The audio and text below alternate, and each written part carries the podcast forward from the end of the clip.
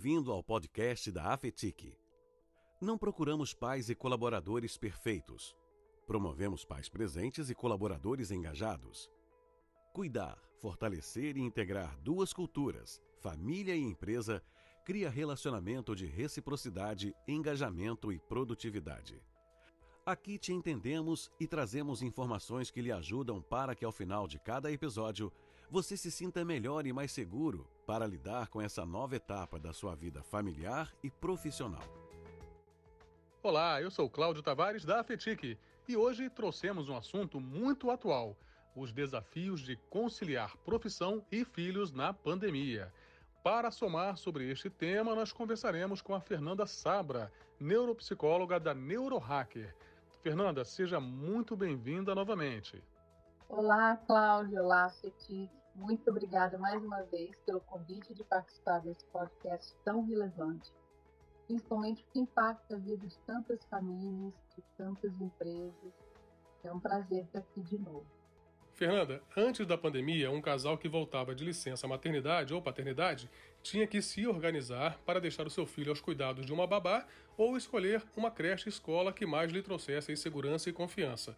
Hoje, esse retorno, que por si só né, já era conflitante, se tornou ainda mais desafiador por causa da pandemia. Com o Covid-19, o escritório foi transferido para casa, as escolas ficaram sem funcionar e a demanda por babás gerou uma escassez dessas profissionais no mercado. Além disso, o que era feito no final de semana ou do dia ficou concentrado em um só lugar em um só tempo. E aí eu te pergunto, Fernanda, como podemos conciliar a função de sermos pais e profissionais dentro do mesmo ambiente de uma forma mais harmônica possível? Realmente, são muitos desafios e eles chegaram sem avisar, né? Tem que pedir licença. Ninguém teve oportunidade de se preparar, de adquirir as habilidades importantes necessárias para que a gente enfrentasse tal realidade. E eu diria que para conciliar as funções, a gente precisa de gestão de tempo e para conciliar da forma mais harmônica, como você mencionou, aí sim a gente já precisa de uma boa gestão emocional. Mas antes de trazer alguma orientação, queria contar para vocês é, um dado do IBGE de 2019. A dedicação feminina nos afazeres domésticos ou cuidado com os filhos era de 22 horas semanais, ante as 11 horas do público masculino. Em 2020, com o Covid, esse número ainda aumentou. Nossa, Fernanda, ou seja, as mulheres ficam com quase o dobro de tempo nessa responsabilidade. Exatamente, Cláudio. Por isso que minha primeira orientação é: o casal ele precisa dividir de forma mais justa todas as responsabilidades. E a gente já começa excluindo a palavra ajuda do vocabulário.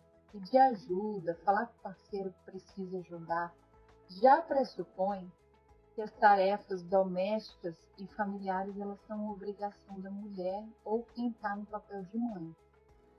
Então a gente adota a partir de então a palavra contribuição e aí todos passam a contribuir e quem recebe essa contribuição passa a se sentir menos culpado também nessa história, no caso as mães, né? Ou quem desempenha tal papel. Porque o filho, ele é do casal. A casa do casal, o projeto é do casal, a vida é do casal. Se o casal não tiver essa consciência, a mulher ela vai continuar cada vez mais sobrecarregada e essa sobrecarga vai gerar um desequilíbrio emocional que a adoece, que impacta no desenvolvimento saudável dos filhos, que impacta no ambiente de trabalho, na produtividade. Ok, vamos supor, está tudo lindo, maravilhoso, todos estão contribuindo. E aí, como que a gente faz para dar conta das atividades que foram designadas para cada um nesse ambiente familiar e profissional? pois é, eu que te pergunto. Nem todos os casais podem contar com a ajuda de familiares. Então, como fazer para lidar com essas atividades de cada um no ambiente familiar e profissional? Só com uma boa gestão de tempo. Então, a gente precisa criar metas realistas escolher tarefas de acordo com nossas maiores habilidades, calcular bem o gasto de tempo para cada tarefa, porque é muito comum a gente subestimar o tempo de cada tarefa.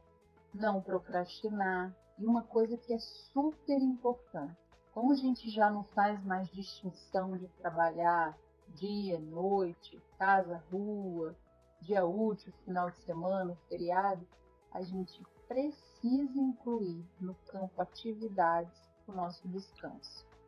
Esse descanso ele é sagrado. É ele quem vai nos restaurar, manter o nosso equilíbrio, a nossa saúde mental. É, Fernanda, eu acho que você tem toda a razão, viu? A gente sempre acaba esquecendo de reservar aquele tempinho precioso para o nosso descanso. Mas não paramos por aí. Ainda temos a organização do espaço, que é um elemento complementar à gestão do tempo. Por isso se possível, a gente deve separar um local específico para trabalhar. Ali a gente pode colocar nossos livros técnicos, colocar outros elementos que nos remetem ao trabalho. A gente pode botar nossa playlist para ter mais concentração, mais foco, eliminar os ruídos né, da casa. Outro fator importante é se arrumar para trabalhar. Nada de ficar de pijama. No início pode trazer até uma sensação gostosa de liberdade, mas depois isso não faz bem. Então, se arruma. Vai ser legal para autoestima, vai ser legal para o seu bem-estar, para ter uma boa imagem de seus clientes, colegas. Né? Só tem vantagem. E também a gente precisa organizar a rotina. Como que a gente faz isso? Criando lembretes, colocando bilhetinho na geladeira, criando é, planners, é, vários quadrinhos, né? Hoje, várias maneiras de fazer isso de uma forma até divertida, mas o importante é que todos conheçam as regras e os horários da casa. E aí você determina a hora de brincar, de estudar, de ver tablet, de fazer higiene, se alimentar. E assim você diminui a necessidade do microgerenciamento, dependendo da idade do filho, obviamente. Né? É, você acaba eliminando uma das suas atividades e também permitindo é, que esse filho tenha uma maior autonomia. Então, mesmo supervisionado, ele está aprendendo a fazer uma autogestão. Isso já é positivo. Isso já vai ensinando para o filho aquela palavrinha nossa que é a contribuição. Feito isso, aí sim a gente já consegue priorizar a gestão emocional para que além de dar conta de tudo, a gente ainda possa fazer isso desfrutando de uma vida boa, de uma vida saudável e desfrutar principalmente dessa criação dos filhos. Inclusive, eu vou dar uma deixa aqui, hein? A Fetic possui playlists com músicas apropriadas para você ter mais produtividade e também equilíbrio. Basta você acessar afetic.com.br e aí na aba Músicas você vai desfrutar desse presente.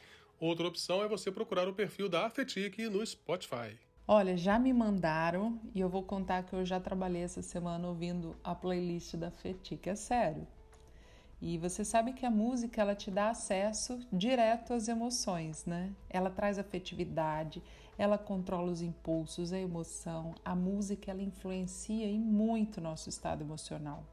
E é bom que a gente já comece a falar do emocional trazendo esse ótimo recurso para todo mundo. Fetique pensa em tudo, né? Não faz nada à toa, né? Vamos lá. Então a neurohacker ela gosta de trazer a emoção de uma forma muito prática para que todo mundo possa conquistá-la.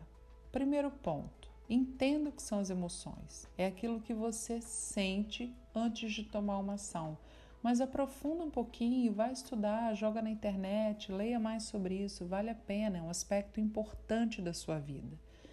Segundo ponto, quais são os tipos de emoção?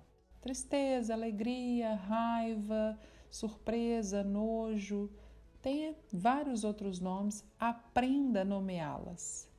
Terceiro, tenha autoconhecimento.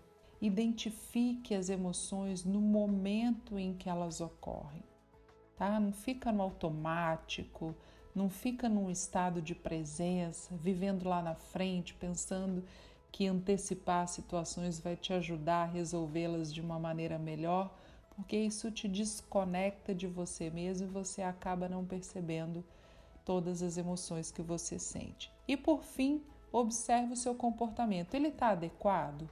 Ele está coerente com seus objetivos?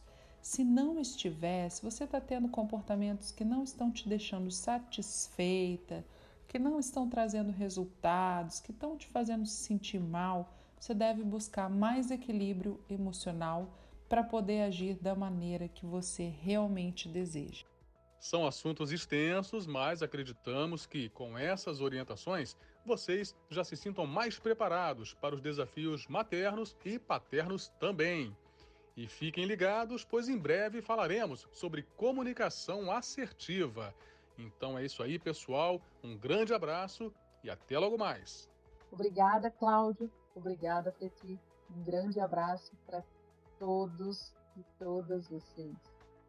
Obrigado e parabéns por ter dedicado esse tempo para você, nos ouvindo e acompanhando em mais um episódio. Aproveite para interagir mais com a gente Inscreva-se e participe dos nossos fóruns em afetique.com.br.